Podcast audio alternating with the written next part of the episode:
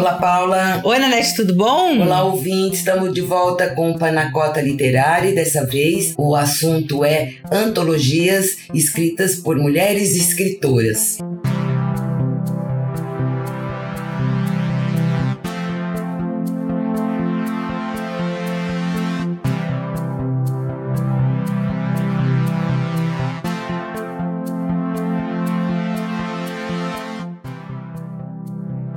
A gente tem participado de várias dessas antologias, as publicadas no contexto do Mulherio das Letras, né? Do movimento.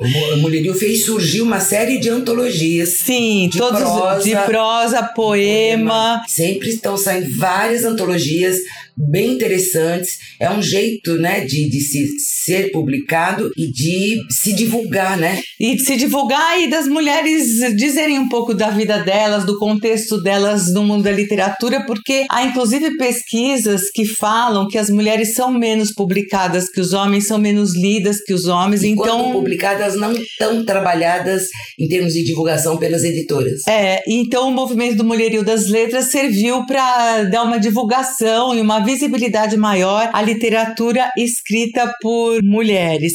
A gente já participou junto de uma antologia, né, Nanete? Essa que nós participamos é a antologia Úmidas Paisagens, que foi organizada pela Luciana Setúbal, que é uma autora gaúcha, radicada em São Paulo, que ela começou publicando um livro de contos chamado Como Começa o que Sempre Acaba, que saiu Penalux, depois, pela própria Penalux, ela lançou o Rio Kill, que é um romance sobre um rapaz que vai em busca da segunda família do pai com quem ele não conviveu. Sempre as coisas da Lu têm um ângulo, ela pega as coisas sempre de um ângulo bastante feminino. E acho que até por isso mesmo, isso que motivou ela a lançar essa coletânea. Eu conversei com ela, Lu, o que te motivou a organizar Úmidas Paisagens e como foi a experiência? Oi, amigos da Panacota Literária, tudo bem? Bom, os motivos que me levaram a organizar a coletânea Úmidas Paisagens são três. O primeiro deles é eu percebi depois de dois anos só lendo mulheres, só lendo escritoras, que tem uma lacuna grande na literatura, na literatura mundial como um todo, em relação a essa personagem, a mulher madura, né? E sua relação com o sexo, sua vida sexual. Esse é um tema e um personagem praticamente inexistente Uh, nem mesmo nós, mulheres, quando escrevemos, nós trazemos essa personagem para a luz. E outro motivo é eu percebi que diversas coletâneas escritas por mulheres, geralmente elas abordam o sexo, a temática é sexo, é a via da literatura erótica. E isso me incomodou um pouco quando eu percebi, porque me parece muito aquele velho chamariz de usar mulher e sexo para vender, né? Independente da, dos motivos que levaram as a, a mulheres a se organizar e publicar coletâneas com essa temática, eu acho que essa temática ela podia ser aprofundada um pouco mais, ganhar um tom não de polêmica, mas um tom para reflexão, uma temática para reflexão mesmo. Por isso eu envolvi a questão da, da maturidade também. Então, o Úmidas das Paisagens ele aborda a tríade feminino, sexo, maturidade, porque é um espaço muito em branco da literatura. É um espaço que precisa ser ocupado, é um, é um tema que precisa ser debatido, precisa ser analisado a gente não vê nem mesmo o feminismo se apropriando dessa pauta, né? Então vamos lá, nós escritoras, nos apropriarmos, digamos assim. Outro motivo é que eu tô cercada de mulheres maduras. É, minha mãe, tias, amigas, algumas têm uma vida sexual ativa, outras simplesmente lacraram a parede, né? Cimentaram a parede, não, cimentaram a porta chavearam essa porta e jogaram a chave fora. Não bastou cimentar, ainda teve que chavear, né? Então, é uma realidade que eu tô vivendo e é uma realidade para qual eu tô me encaminhando também. Então, tem um, um, fator pessoal também na escolha dessa temática. Em relação aos livros que eu já publiquei, eu tenho publicado dois livros, os dois pela editora Penalux. O primeiro é uma coletânea de contos que se chama Onde Começa que Sempre Acaba. E o fio condutor aí é a finitude dos relacionamentos amorosos. Eu tenho uma visão bastante pragmática do amor. Para mim, o amor ele sempre acaba. Se não é pelo esforço dos envolvidos, é pela vida por meio da morte. Então, gente, o amor vai acabar, contem com isso. e o meu segundo livro é um romance, Ryukyu, e ele tem como personagem principal um, um homem que decide conhecer a segunda família do pai, o pai com quem ele não teve convivência, e ele vai em busca de conhecer a madrasta, conhecer os dois meio-irmãos, conhecer uma avó paterna com quem ele teve muito pouca convivência também.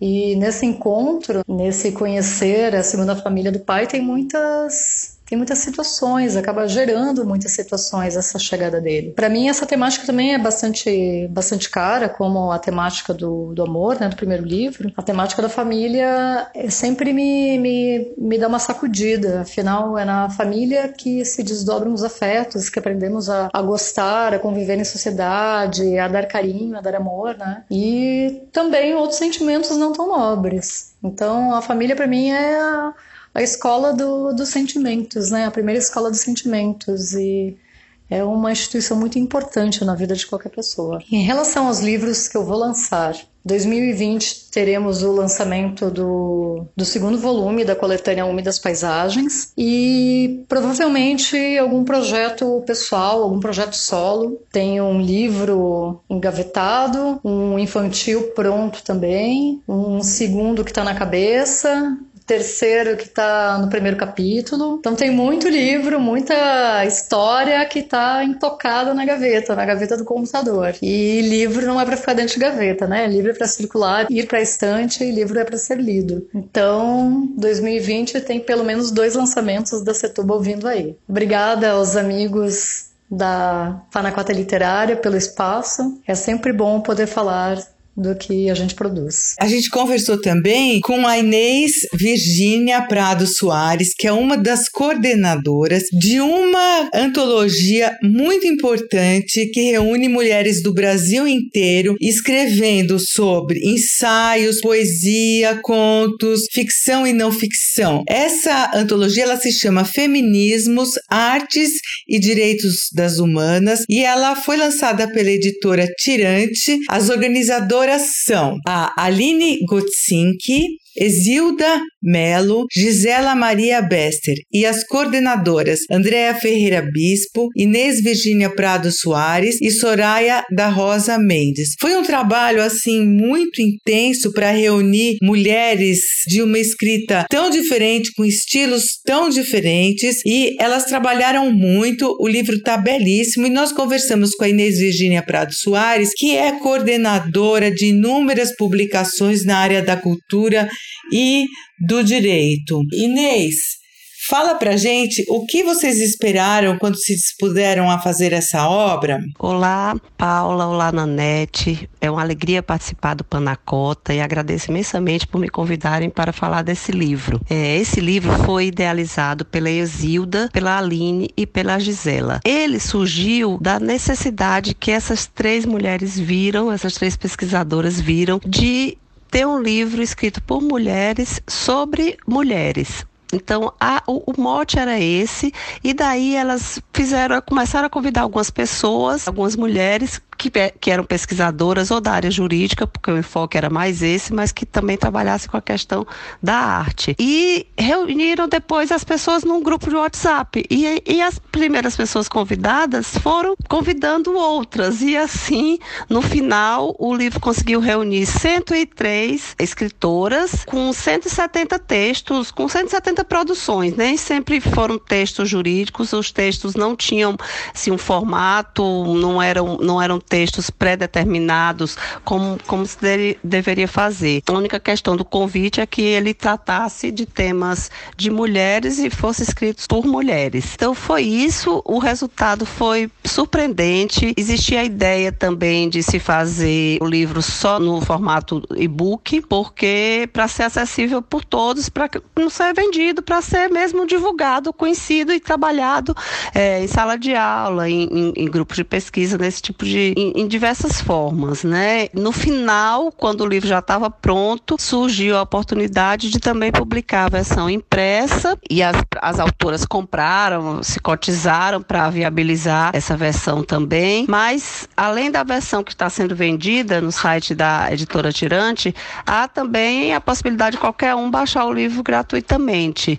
Então, há várias poesias muito bonitas, há vários textos mais consistentes, também é, igualmente interessantes. A proposta do livro é ser mesmo uma antologia e não ser um manual. Não, é, quem procura um livro só de textos densos, jurídicos, não vai encontrar ali. Mas quem quer conhecer o universo das atuais pesquisas e a visão das mulheres sobre esse tema que liga direito e arte, vai encontrar um bom material. É isso aí. Um abraço e parabéns pelo espaço que vocês estão criando. Obrigada, Inês. Bem interessante, são visões, né? Cada mulher escreve do seu ângulo, mas no fundo, no fundo, escrevemos todas do feminino, né? Que uhum. a gente tem. Então, é bacana para outras mulheres como nós lerem, mas também é, é importante para os homens nos lerem e saberem como somos, né? Claro. Nos conhecerem um pouco melhor. Fica, vai a dica, né? Uhum. Fica a dica, meninos. Então, tchau, gente. Foi um prazer falar com vocês hoje na net. Um beijão. Até o próximo, gente.